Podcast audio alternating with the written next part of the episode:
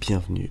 Avant toute chose, je voudrais vous souhaiter une excellente année 2023, pleine de bonheur et de réussite. On se retrouve aujourd'hui pour ce nouvel épisode de Chansons des légendes. Pour ce deuxième épisode, nous allons nous attarder sur la période rock la plus connue, cette foutue chanson de mariage comme dirait Robert Plant. Évidemment, c'est Stairway to Heaven de Led Zeppelin. Il y a quelques jours, nous nous sommes attardés sur le quatrième album du groupe Led Zeppelin. Si vous avez bien suivi, il s'agit de la quatrième chanson de l'album, sortie donc en 1971. Elle est toujours classée 31e sur les 500 plus grandes chansons de tous les temps d'après le magazine Rolling Stone. Notre histoire commence au printemps 1970, au milieu de la campagne galloise. Robert Plant et Jimmy Page se retrouvent pour souffler un peu après la tournée pour leur troisième album Led Zeppelin 3 les deux hommes commenceront à écrire les premiers bouts de la chanson, notamment les arpèges à la guitare folk. Ce n'est que plus tard, dans une bâtisse, à Headley Grange, dans le Hampshire, avec les quatre membres réunis, que la chanson va véritablement prendre vie. Les paroles seront directement inspirées d'un livre de Lewis Spence, The Magic Art in Celtic Britain, livre qui traite du mysticisme des druides occultes dans la culture celtique. Ces paroles auront lieu à de nombreuses controverses, notamment sataniques. D'après certains, on pourrait entendre des paroles comme Oh mon doux Satan, si on joue la chanson à l'envers. Ces allégations seront vite démenties par le groupe, mais aussi par le label de distribution. La particularité de cette chanson, c'est évidemment sa composition. Un peu comme Bohemian Rhapsody, on se retrouve face à une composition qui mélange les styles et les rythmiques.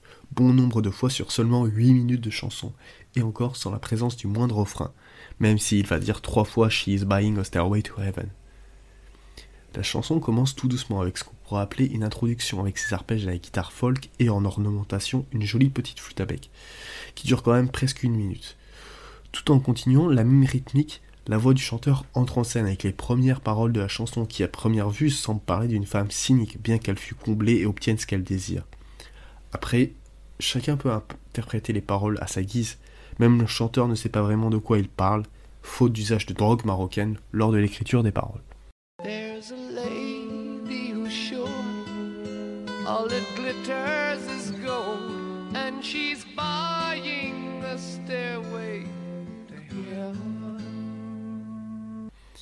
À partir de 2 minutes 14, on a la guitare rythmique qui rentre pour commencer à donner un peu de tempo et commencer progressivement le changement de tempo.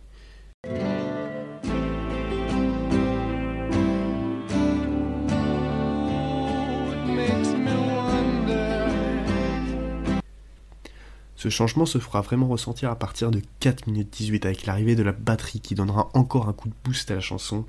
La balade toute douce, c'est fini.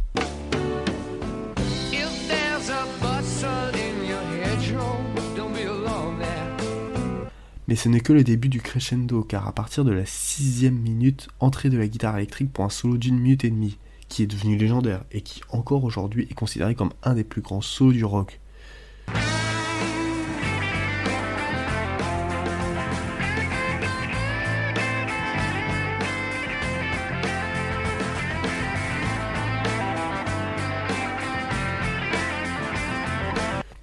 Solo mènera à la partie la plus explosive de la chanson, une partie hard rock comme Led Zeppelin sait si bien le faire et qui prend ma part, je m'ambiance toujours dessus quand ce moment arrive.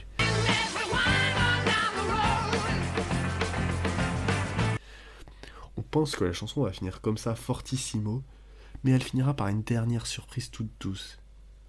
Une dernière fois, She's Buying a Stairway to Heaven.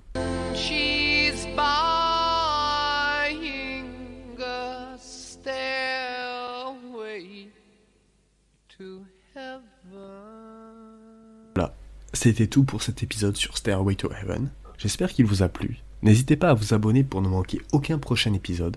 En attendant, je vous souhaite une bonne journée, une bonne soirée et à très vite.